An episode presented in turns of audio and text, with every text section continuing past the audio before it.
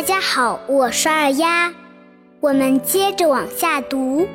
赵宋兴，寿州善，十八传，南北混，辽与金，皆称帝。元灭金，绝宋氏，余土广，超前代。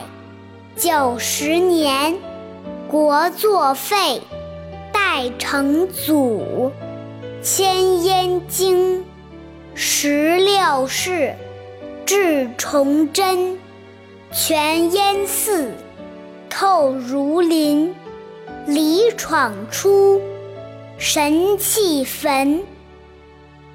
现在来逐一解释一下：赵宋兴，寿州善，十八传，南北混。我们书接上回，五代最后更替到了后周时期。赵匡胤接受了后周禅让的地位，建立了宋朝。后来，宋朝相继消灭了周围的那些小国，逐步实现了南方的统一。宋朝传了十八个皇帝之后，北方的少数民族南下侵扰，结果又成了南北混战的局面。辽与金皆称帝。元灭金，绝宋氏。这四句话说的是，北方的辽人、金人和蒙古人在那个时候都建立了国家。后来金灭了辽，最后蒙古人又灭了金，建立了元朝。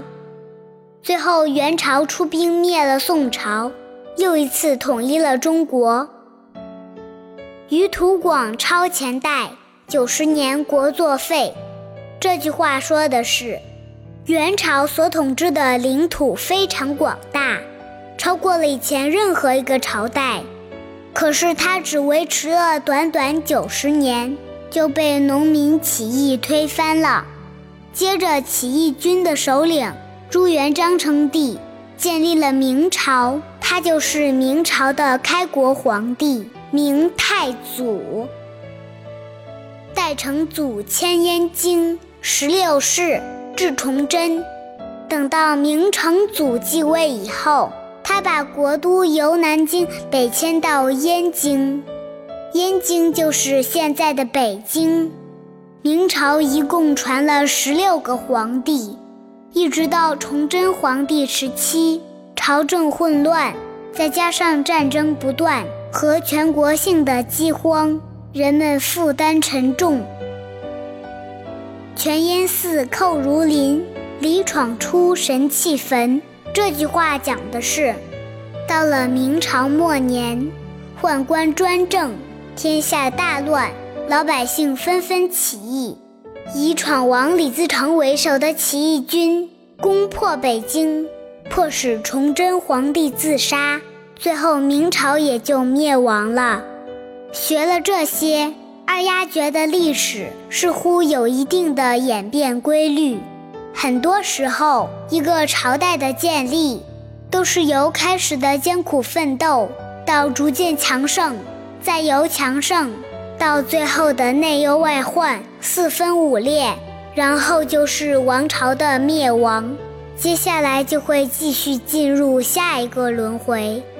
最初的艰苦奋斗。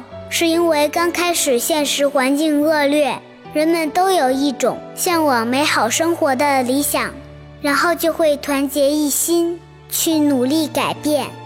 这个时期，人们都会谦虚谨慎、勤劳简朴。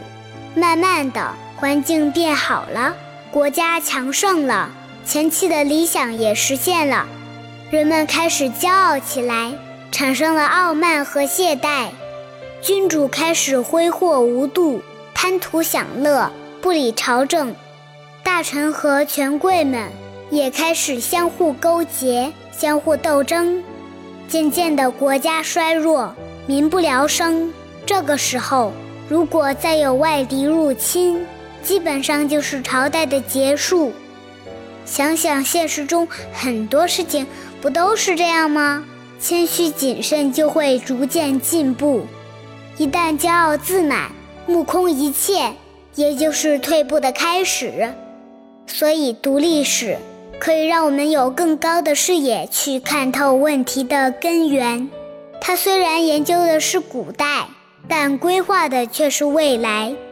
我们可以从历史的总结中获得经验和道理，未来就可以少犯错误、少走弯路，这才是最重要的呀！